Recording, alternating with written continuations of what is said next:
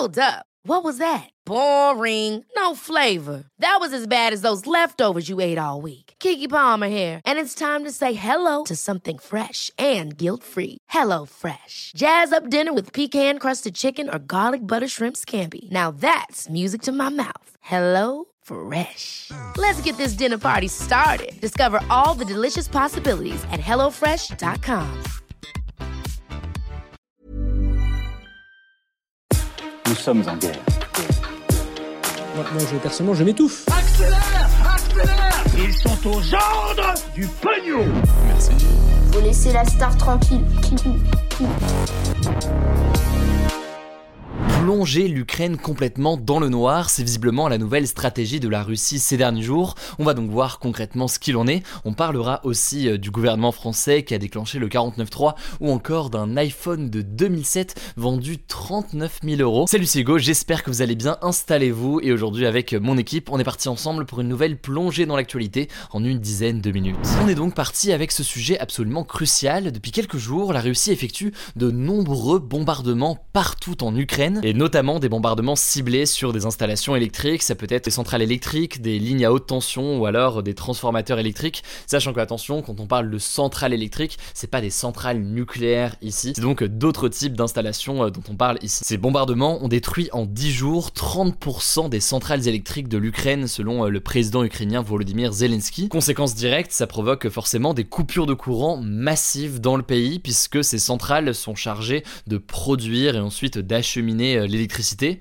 Selon les autorités ukrainiennes, plus de 1100 villes et villages ukrainiens étaient frappés par euh, des coupures d'électricité ce mardi. Et plus largement, c'est déjà des milliers de villages et de villes qui ont été euh, touchés par ces coupures. Mais alors, pourquoi est-ce que la Russie s'attaque maintenant à ces installations électriques? Eh bien, en fait, depuis début septembre, la Russie fait face à une contre-attaque particulièrement efficace de l'armée ukrainienne. L'armée ukrainienne, notamment à l'est de l'Ukraine, arrive à reprendre du territoire qui avait été euh, envahi par euh, l'armée russe ces derniers mois. Et du coup eh bien viser des infrastructures stratégiques dans cette période c'est donc une manière pour euh, la Russie de répondre à cette contre-attaque et de perturber assez facilement le pays. En effet ça a l'avantage de pouvoir se faire par des missiles et des drones, il n'y a pas besoin de soldats pour eh bien détruire ces installations. Et puis surtout ça a un autre avantage puisque ça crée un véritable chaos en Ukraine, ça affecte l'économie, la population, ça perturbe aussi plus généralement le fonctionnement du pays, puisque aujourd'hui forcément l'électricité est partout dans le pays. Les coupures de courant peuvent provoquer aussi des coupures d'eau potable, elles peuvent priver les gens de chauffage, elles peuvent perturber le fonctionnement des hôpitaux, les communications ou encore la production des usines. Bref, c'est toute une économie qui se trouve affectée par ces coupures de courant. Alors du coup, comment compte réagir l'Ukraine? Eh bien aujourd'hui, ces bombardements forcent les autorités ukrainiennes à déployer énormément de moyens et énormément d'énergie pour réparer au plus vite les différentes installations Résultat, pour y faire face, eh bien, l'Ukraine réclame aux pays occidentaux davantage de systèmes de défense anti-aériens pour protéger justement le ciel au-dessus de ces installations euh, énergétiques pour les réparer et éviter que d'autres installations euh, soient endommagées. Et concrètement, ces systèmes anti-aériens, ils seraient capables de détecter et de détruire des missiles et des drones qui euh, viendraient donc s'abattre sur ces installations. C'est des systèmes assez similaires à ce qu'on peut retrouver par exemple au Moyen-Orient avec Israël par exemple qui a un système extrêmement efficace anti-missile, une sorte de dôme de fer comme ils l'appellent. Mais en l'occurrence, aujourd'hui, l'Ukraine n'a pas un système aussi développé pour empêcher donc ces attaques russes. Alors la semaine dernière, pour tenter de faire face à ces attaques, les États-Unis ont promis de livrer à l'Ukraine dans les prochains mois 8 batteries NASAMS, c'est en fait des armes américaines capables de frapper 18 cibles simultanément en quelques secondes, justement pour contrer tout ça. L'Allemagne de son côté a annoncé qu'elle allait livrer prochainement à l'Ukraine un exemplaire de son système de défense antiaérienne Iris-TS avec trois autres qui devraient arriver en 2023. Et du côté de la France, alors la France ne l'a pas encore acté, mais elle pourrait décider de fournir à l'Ukraine trois ou quatre systèmes antimissiles, des systèmes antimissiles qui s'appellent Crotal, qui sont développés par l'entreprise française Thales et qui sont capables de neutraliser des missiles ou des drones, mais aussi d'ailleurs des avions ou alors des hélicoptères. Bref, des attaques très efficaces des Russes pour tenter de perturber l'Ukraine. On en reparlera du coup évidemment, mais pour l'heure, je vous laisse avec Blanche, journaliste au sein de l'équipe, pour le reste des actualités en bref. Avant de passer aux actualités en bref, on passe à une deuxième actu aux États-Unis. Cette fois-ci, ça fait longtemps qu'on n'en a pas parlé. Je voulais vous parler d'une déclaration faite hier par le président américain Joe Biden. En gros, pour vous remettre dans le contexte, dans trois semaines auront lieu aux États-Unis les midterms, qui sont des élections de mi-mandat et qui servent à réélire les élus de la Chambre des représentants, donc l'équivalent de l'Assemblée nationale, et un tiers du Sénat. Actuellement, la Chambre des représentants est à majorité démocrate, donc le camp de Joe Biden, et le Sénat est parfaitement divisé entre les démocrates et les républicains, donc le camp de Donald Trump. Sauf que tout ça pourrait changer car Joe Biden est pas mal en difficulté depuis le début de son mandat. Si je vous en parle aujourd'hui, c'est parce que Joe Biden a déclaré ce mardi qu'en cas de victoire démocrate, la première loi du Congrès, donc la Chambre des représentants et le Sénat réunis, garantira le droit à l'avortement dans tous les États-Unis. En effet, depuis le 24 juin, la Cour suprême, qui est la plus haute juridiction des États-Unis, est revenue sur un texte appelé Roe vs Wade qui garantissait depuis 50 ans le droit des Américaines à avorter dans tous les États-Unis et donc désormais, chaque État a sa propre loi sur l'avortement. Et donc actuellement, l'avortement est interdit dans 13 États américains. Le droit à l'avortement est très fortement soutenu par le camp de Joe Biden, donc les démocrates, et il mise beaucoup sur ce thème pour mobiliser ses électeurs pour les midterms. Le truc, c'est que ça pourrait être assez compliqué parce que d'une part, les élections de mi-mandat sont généralement l'occasion de sanctionner le parti du président, et d'autre part, l'avortement est la préoccupation principale de seulement 5% des Américains selon une nouvelle enquête publiée par l'Institut Siena. On poursuit avec les actualités en bref et on commence avec cette première le gouvernement a utilisé l'article 49.3 de la Constitution ce mercredi pour adopter la loi des finances qui est votée tous les ans et qui définit le budget de l'État pour l'année 2023 pour tous les différents secteurs. Ce dispositif du 49.3, on vous en a longuement parlé lundi, mais il permet un nombre de fois limité dans l'année d'adopter un projet de loi sans passer par le vote des députés et il a été utilisé 87 fois depuis 1958, souvent par des gouvernements qui ne disposaient pas d'une majorité absolue de députés à l'Assemblée, comme c'est le cas actuellement. Dans la foulée, la NUPES, donc l'Union de la gauche, a annoncé qu'elle déposait une motion de censure. Concrètement, si plus de la moitié des députés votent pour la motion de censure, alors la loi n'est pas adoptée et surtout le gouvernement est renversé. La question est donc de savoir si d'autres partis de l'opposition vont déposer une motion de censure. On suivra ça. Deuxième actu en France et ça concerne le meurtre de Lola, 12 ans, la semaine dernière à Paris.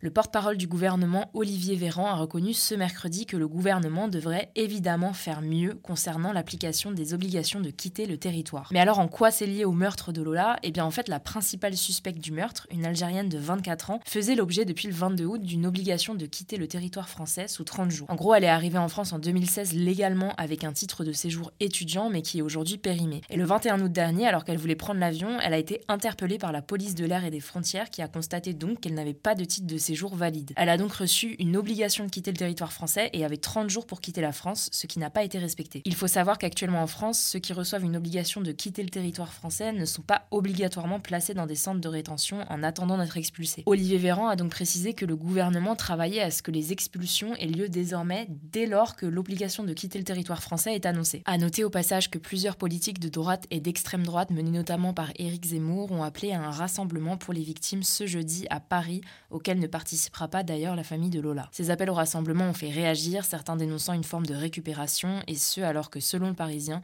l'entourage de Lola a indiqué ne surtout pas vouloir de récupération politique. Troisième actu, en Iran, la sportive iranienne Elnaz Rekabi, qui était apparue sans voile au championnat d'escalade d'Asie en Corée du Sud ce dimanche, a été accueillie par la foule comme une héroïne à l'aéroport de Téhéran, la capitale du pays, ce mercredi. On en parlait hier, ses proches s'inquiétaient pour sa sécurité et n'avaient pas de nouvelles d'elle depuis plusieurs jours. Ils avaient peur que son passeport et son téléphone lui était confisqué par le régime iranien. Alors Elnaz Rekabi a réitéré devant les médias la version qu'elle avait donnée sur Instagram, on en parlait hier, à savoir que son voile s'était détaché, mais beaucoup estiment qu'elle donne cette version sous la pression du gouvernement et que ce n'est pas vraiment très rassurant. Bref, toujours est-il que ce geste volontaire ou non est perçu par une grande majorité de la population iranienne comme un geste symbolique pour le droit des femmes. D'ailleurs, la contestation continue plus d'un mois après la mort de Massa Amini après son arrestation par la police des mœurs. Quatrième actu, le réchauffement climatique s'annonce pire que prévu en France selon des chercheurs de Météo France et du CNRS. En gros, ils ont utilisé une nouvelle méthode pour réévaluer le réchauffement climatique en France d'ici la fin du siècle